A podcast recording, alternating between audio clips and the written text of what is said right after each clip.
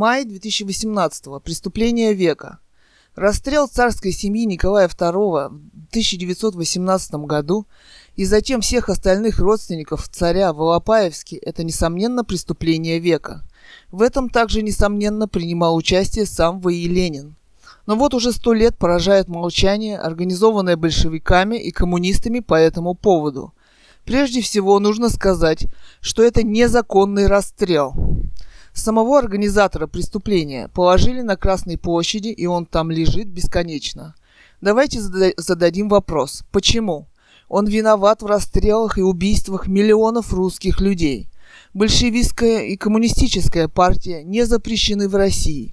Они даже представлены в парламенте до сих пор. И президент этой страны хранит свой партбилет в столе. Его слова, что из партии он не выходил, она перестала существовать. Но она ведь не перестала существовать.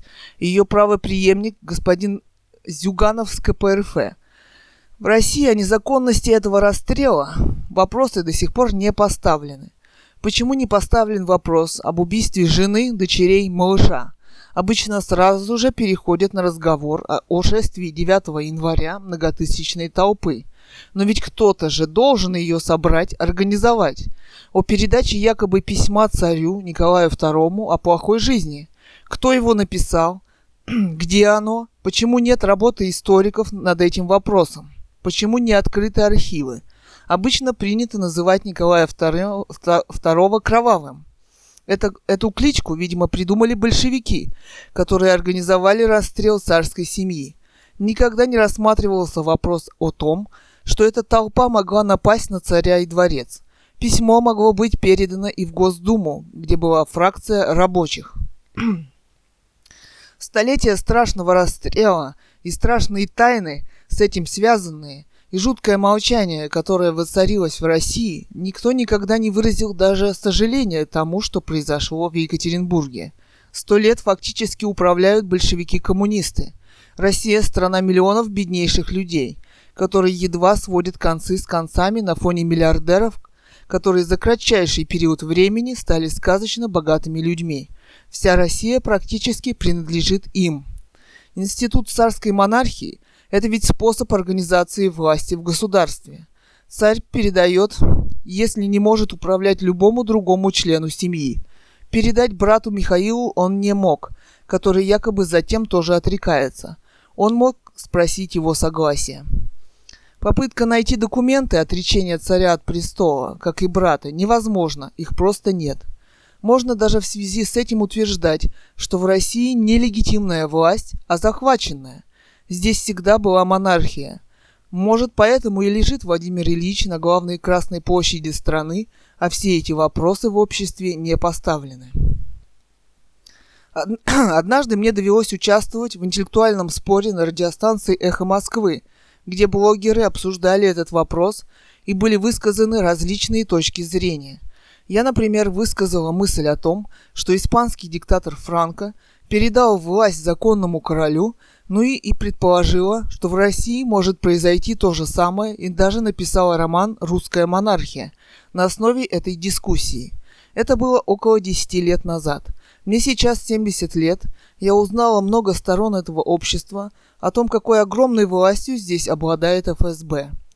Моя семья подвергается страшному преследованию до сих пор, и это правда. Но и сейчас я не жалею о высказанной мной точке зрения. Но меня глубоко потрясает и удивляет молчание европейских монархий. Никто никогда не высказал даже сожаления о циничном беспощадном расстреле. Конечно, Россию боятся в мире.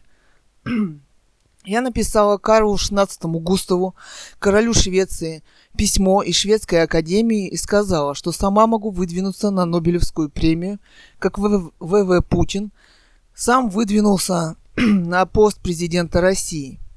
Великий философ Кант сказал, когда справедливость исчезнет, то не останется ничего, что могло бы придать ценность жизни людей. Это письмо еще одна попытка нарушить это страшное молчание – Слишком много людей в России и мире понимают, что если они нарушат это молчание о жесточайшем расстреле Николая II и его семьи, с кем и как им придется иметь дело. Карлу Густаву пришлось бы иметь дело как с американским президентом, так и с русским. Но он не понимает, что у себя в стране он имеет, он имеет дело с каким-то своеобразным началом бархатной революции. У него наплыв тысячи мигрантов, а у него нет ни денег, ни возможности куда-то поселить, ни дать работу. Но выходит, все по-прежнему будут продолжать молчать и поддерживать убийцу царской семьи Владимира Ильича Ленина. Господин Трамп отправился в мировой поход за завоеванием новых стран. Америка давно воюет со всем миром, хотя президенты там и меняются. Югославия, Ливия, Ирак, а теперь уже и Сирия. Я думаю, за монархией и Европой дело не постоит. И кто сумеет нарушить это страшное молчание по поводу уже столетия расстрела царской семьи и незаконного свержения монархии в России в 1917 году –